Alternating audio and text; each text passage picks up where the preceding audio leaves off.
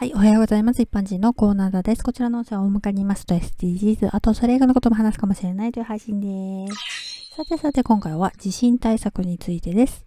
日本は地震が多い国ではありますが、最近全国的にあちこちで地震が起こっていて、プレートが日本を動かしているような感じですよね。皆さん地震対策してますか？首相官邸ホームページに載っている対策をご紹介します。阪神・淡路大震災や新潟中越地震などでは多くの方が倒れてきた家具の下敷きになって亡くなったり大怪我をしましたと書いてあります。大きな家具や重い家具が命取りになるっていうことですね。私の場合はそんなに大きな家具はないので大丈夫そうなんですけどね。昔の人の嫁入り道具のタンスとか冷蔵庫とか天井まで本がびっしり詰まった本棚とかあると危なそうですね。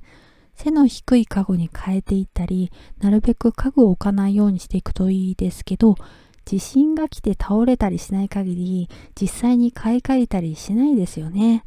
家具を固定するグッズっていうのがいろいろありますので、それをうまく活用していきましょうね。